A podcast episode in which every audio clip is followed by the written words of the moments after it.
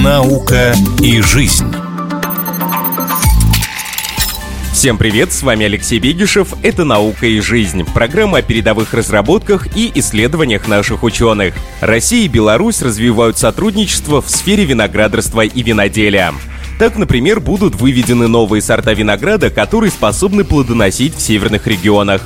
Тому же теперь при производстве вин будут использованы исключительно отечественные ингредиенты. В первую очередь речь идет о дрожжах. После введения санкций возникли трудности с их поставками из-за рубежа. Но наши специалисты уже разработали несколько штаммов дрожжей, которые прошли все проверки и показали свою эффективность. О проделанной работе расскажет начальник лаборатории генетических технологий виноградарства и виноделия Курчатовского института Дмитрий Федосов. Моя гордость в прошлом году, что мы три штамма дрожжей получили для крымских вин, а сейчас на минуточку 98% российских вин делаются на импортных дрожжах. Не худших может быть, но они меньше раскрывают особенности наших, как говорят, теруаров, да, наших сортов. Три штамма дрожжей испытали уже в Крыму на производственной площадке объединения Массандра. Это вот очень большой для нас плюс. Э, вот, пожалуйста, прикладные вещи. Второе – это селекция новых сортов винограда, но не на основе каких-то завезенных там. Мы использовали часто амурские виды, амурский виноград, американские виды винограда. Здесь мы уже внутри открытых нами уникальных геномов, а мы нашли генофонд уникальный сейчас в долине Дона в Ростовской области, уже можем выводить зимостойкие, урожайные полезные сорта, какие-то столовые полезные вкусные сорта.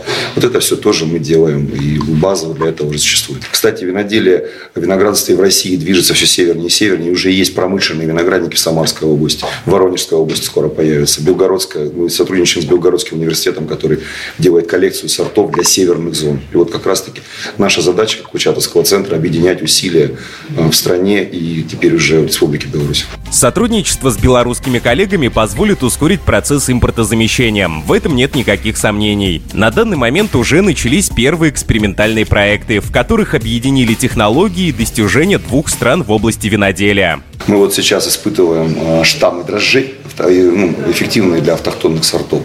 И э, уже вот промышленные партнеры какую-то экспериментальную сушку проводят в Минске. Потому что здесь есть свои вот э, биореакторы, не китайские, не какие-то там завезенные, которые собрали сами белорусские коллеги. Это очень важно. Это нужно обеим сторонам, я в этом уверен абсолютно, чтобы мы быстрее какие-то вещи решали сейчас. Для себя, для импортозамещения, ну и для того, чтобы наши технологии потом шли более эффективно на экспорт. Ждем, соответственно, коллег уже к нам в Москву. Уже была делегация Академии наук Беларуси. Мы ждем снова и, и готовы, собственно говоря, какие-то вот э, шаги обсуждать. Курчатский геномный центр занимается не только виноградом, чтобы вы не подумали.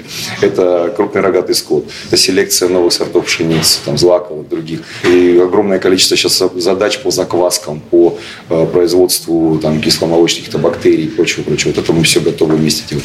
Для удобства совместной работы в Минске на базе Национальной академии наук открылся филиал Курчатовского института, где планируется провести значительную часть работы над проектом. Там же, кстати, будут проводиться исследования и в других сферах, например, микроэлектроники, генетики и медицины. Соглашение о сотрудничестве подписано сразу до 2030 года, что обещает множество открытий, о которых мы вам непременно расскажем. Ну а пока вернемся к основной теме выпуска.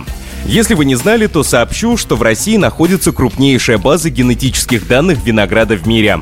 Она содержит информацию о геноме более 200 сортов растения. Это значительно облегчит будущую работу ученых. Когда я пришел три года назад в Курчатский геномный центр, он только возник. У нас очень молодая команда. Я беседовал с президентом центра Михаилом Валентиновичем Ковальчуком. Я работал в Севастополе, и у меня была идея наши сорта винограда прочитать их происхождение родословно, собрать и отправить в США или во Францию, где уже работы велись по генотипированию. И, собственно говоря, Михаил Валентинович сказал, не надо этого делать.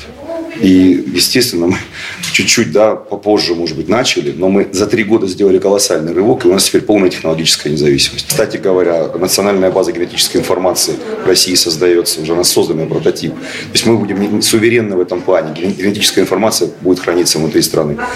Напомню, с нами был начальник лаборатории генетических технологий виноградарства и виноделия Курчатовского института Дмитрий Федосов. О других совместных проектах белорусских и российских ученых расскажу уже на следующей неделе.